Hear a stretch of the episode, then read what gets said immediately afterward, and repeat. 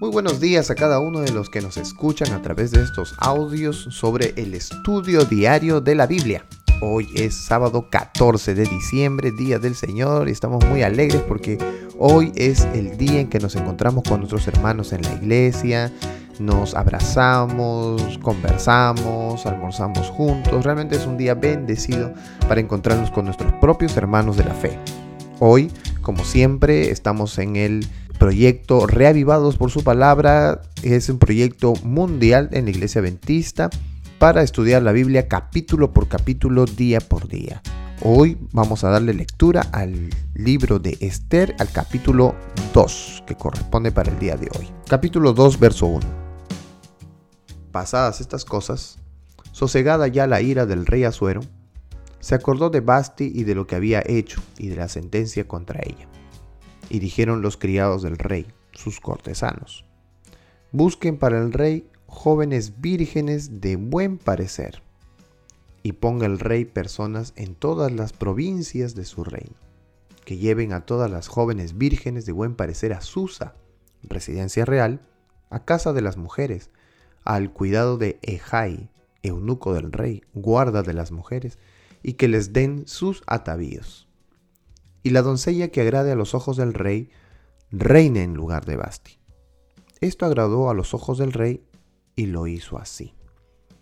Había en Susa, residencia real, un varón judío cuyo nombre era Mardoqueo, hijo de Jair, hijo de Simei, hijo de Cis, del linaje de Benjamín, el cual había sido transportado de Jerusalén con los cautivos que fueron llevados con Jeconías, rey de Judá, a quien hizo transportar Nabucodonosor, rey de Babilonia. Y había criado a Adasa, es decir, Esther, hija de su tío, porque era huérfana, y la joven era de hermosa figura y de buen parecer. Cuando su padre y madre murieron, Mardoqueo la adoptó como hija suya. Sucedió pues que cuando se divulgó el mandamiento y el decreto del rey, y habían reunido a muchas doncellas en Susa, residencia real, a cargo de Ejai, Esther también fue llevada a la casa del rey, al cuidado de Jai, guarda de las mujeres. Y la doncella agradó a sus ojos y halló gracia delante de él, por lo que hizo darle prontamente atavíos y alimentos, y le dio también siete doncellas especiales de la casa del rey. Y la llevó con sus doncellas a lo mejor de la casa de las mujeres. Bueno, la trataron bien.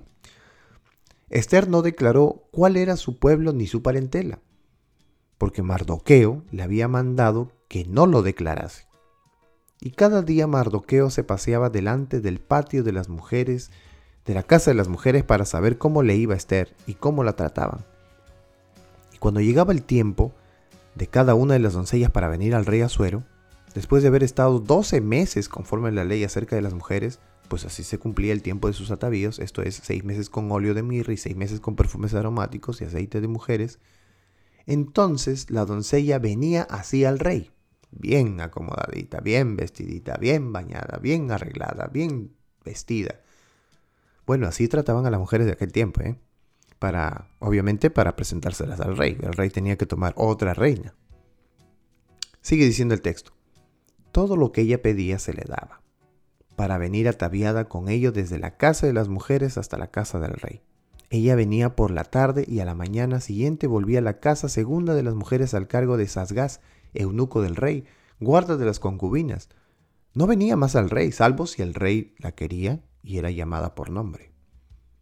Cuando le llegó a Esther, hija de Abitail, tío de Mardoqueo, quien la había tomado por hija, el tiempo de venir al rey, ninguna cosa procuró sino lo que dijo Ejai, eunuco del rey, guarda de las mujeres, y ganaba Esther el favor de todos los que la veían. Bueno, aparte de bonita, Esther era una muchacha muy noble, eh, muy amable. Por eso es que la gente se, quedaba tan, tan enamorada de, de, ella, ¿verdad? Tan ilusionada con ella. Ella actuaba amablemente y todos condescendían con esa misma amabilidad. Fue pues Esther llevada al rey Azuero a su casa real en el mes décimo, que es el mes de Tebet, en el año séptimo de su reinado. Y el rey amó a Esther más que a todas las otras mujeres y halló ella gracia y benevolencia delante de él más que todas las demás vírgenes. Y puso la corona real en su cabeza y la hizo reina en lugar de Basti. Hizo luego el rey un gran banquete a todos los príncipes y siervos el banquete de Esther y disminuyó tributos a las provincias e hizo y dio conforme, mercedes conforme a la generosidad real. El matrimonio le asentó, ¿verdad? Al rey. Le gustó, le agradó y se casó con Esther. Verso 19. Cuando las vírgenes eran reunidas la segunda vez, Mardoqueo estaba sentado a la puerta del rey. Y Esther, según le había mandado a Mardoqueo, no había declarado su nación ni su pueblo, porque Esther hacía lo que Mardoqueo le decía, como cuando él la educaba. En aquellos días, estando Mardoqueo sentado a la puerta del rey, se enojaron Victán y Teres, dos eunucos del rey de la guardia de la puerta, y procuraban poner mano en el rey Asuero. Cuando Mardoqueo entendió esto, lo denunció la reina Esther, y Esther lo dijo al rey en nombre de Mardoqueo. Se hizo entonces una investigación del asunto y fue hallado cierto. Por tanto, los dos eunucos fueron colgados en una horca, y fue escrito el caso en el libro de las crónicas del rey. Bueno, eh, aquí vemos dos partes de la historia. Una donde Mardoqueo, por la educación que le dio a Adasa, que es el nombre de Esther, su nombre eh, hebreo. Esther es el nombre que se le dio ya en, las comunidades medo-persia, ¿verdad? En su lenguaje, que significa estrella. Eh, se, tiene a Mardoqueo ayudando a Esther, hasta diciéndole que no diga su nación, ni tampoco su, lengua, no, diga nada de que ella es judía.